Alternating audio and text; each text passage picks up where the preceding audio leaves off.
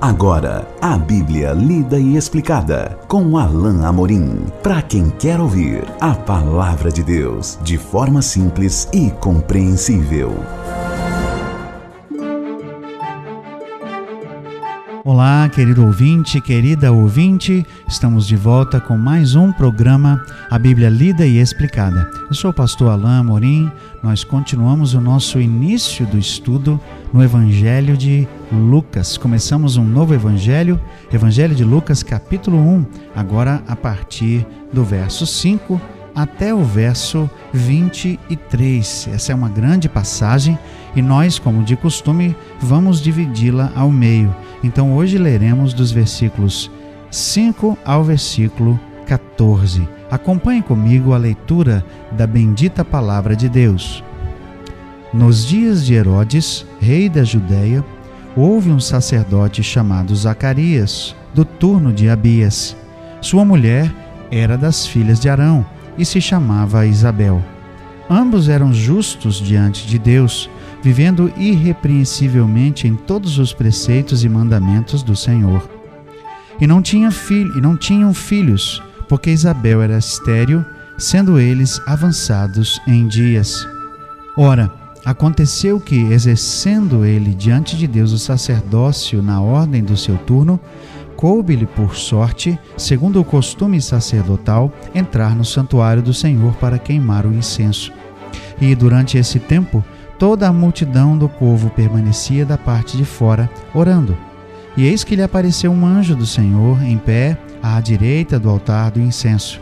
Vendo-o, Zacarias turbou-se e apoderou-se dele o temor. Disse-lhe, porém, o anjo: Zacarias, não temas, porque a tua oração foi ouvida e Isabel, tua mulher, te dará à luz um filho, a quem darás o nome de João. E em ti haverá prazer e alegria, e muitos se regozijarão com o seu nascimento. Lucas, como nós já vimos no nosso último encontro, se ocupa em dar detalhes específicos uh, de momentos que antecederam o nascimento de Jesus. E aqui ele dá a, a informação sobre o nascimento daquele que seria o precursor do Messias, João Batista. Nós vemos aqui que Lucas se preocupa em dar a data precisa, segundo os padrões daquele tempo. Por isso o texto inicia nos dias de Herodes. Esse era Herodes o tetrarca, Herodes pai, tá certo? Não era o rei do tempo é, de Jesus quando ele estava no seu ministério, mas era o rei do tempo do nascimento de Jesus. Nos dias de Herodes, rei da Judéia, houve um sacerdote chamado Zacarias, do turno de Abias. Sua mulher era das filhas de Arão e se chamava Isabel. Esse casal era um casal especial, eles vinham de uma linhagem especial, da linhagem de Arão, o sacerdote original lá do tempo de Moisés. Arão que era irmão de Moisés e que deu início à dinastia arônica dos sacerdotes, é, ele era, é, era por quem, por cuja linhagem o sacerdócio foi então instituído. E até aqui nós tínhamos esse reconhecimento da linhagem de Arão como a linhagem de sacerdotes. Embora, embora no tempo de Eli houvesse, é, houvesse uma quebra não é? Nós sabemos disso lá do tempo do Velho Testamento, mas aqui Deus restaura justamente da família de Arão, alguém que saltou aos olhos de Deus por um motivo especial. Veja o que nos diz o texto no versículo 4. Perdão, no versículo 6. Ambos eram justos diante de Deus. Ambos eram justos diante de Deus vivendo irrepreensivelmente em todos os preceitos e mandamentos do Senhor. Zacarias e Isabel eram um casal de pessoas que eram tementes a Deus. Era um casal servo do Senhor. Eram fiéis a Deus, eram justos, ou seja, pessoas que buscavam, que serviam a Deus de forma temente, que buscavam viver as suas vidas de forma consagrada e o texto diz que eles não tinham filhos, porque Isabel era estéril e eles eram avançados em dias.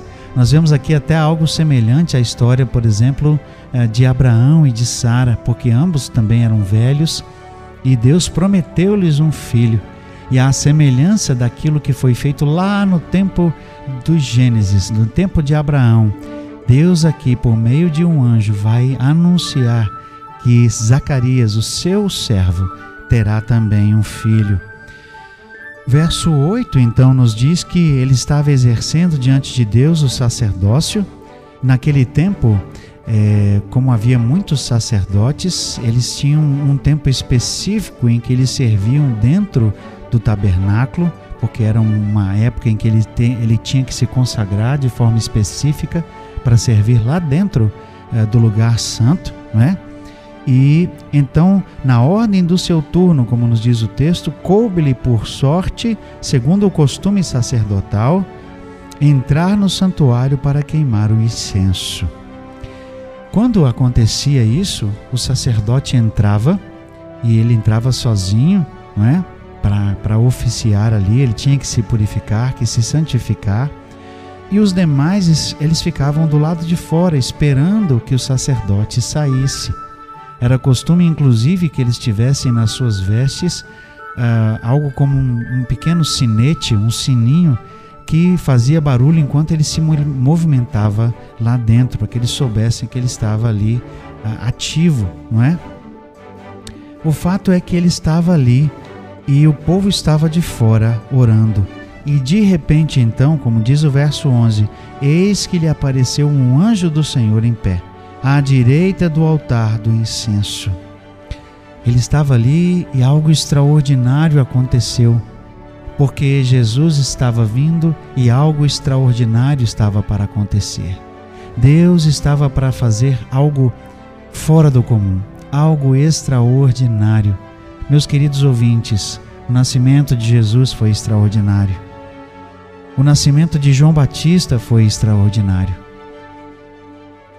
Que Deus estava fazendo naquele tempo foi algo extraordinário, algo sem igual, algo incomparável, algo maravilhoso.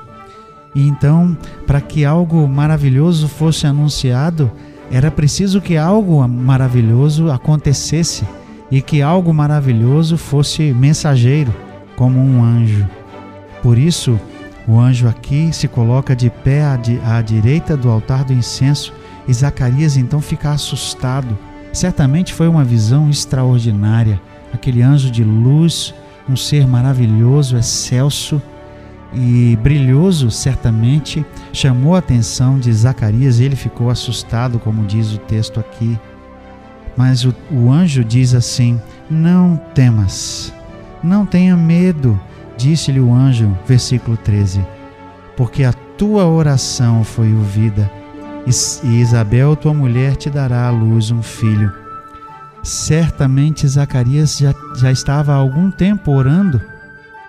Nós não somos informados de quanto tempo, mas ele estava orando e o anjo informa que a oração do servo foi ouvida. Ah, meu querido ouvinte, minha querida ouvinte, nós podemos estar certos de que o Senhor ouve a nossa oração e de que no seu tempo, no tempo certo, Ele a responde e Ele traz então aquilo que buscamos, Ele traz aquilo que pedimos segundo a Sua vontade, segundo o seu plano. Aqui nós vemos que era plano de Deus que o filho que viesse a Zacarias e a Isabel fosse um filho especial, porque ele tinha uma missão especial. Seu nascimento seria algo especial. E então, no tempo de Deus, de acordo com o seu plano, Zacarias é, recebe a visita desse anjo para anunciar a chegada de seu filho. Você pode estar certo de que as suas orações serão ouvidas e serão, no tempo certo, atendidas por Deus. Essa é a fé que nós temos.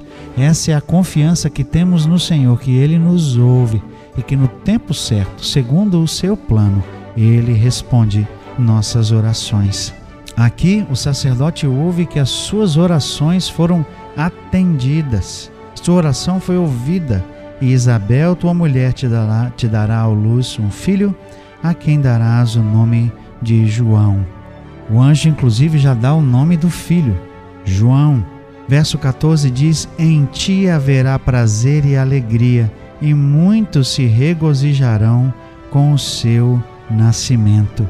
Em ti, Zacarias e Isabel, que eram preciosos para Deus. Em ti, Zacarias e Isabel, porque eram servos fiéis do Senhor. Em ti haverá alegria. Veja que coisa extraordinária. Veja que resposta de oração maravilhosa, porque Deus, Deus diz que virá uma bênção e essa bênção trará alegria. Certamente a alegria de, de um filho é algo ah, incomparável.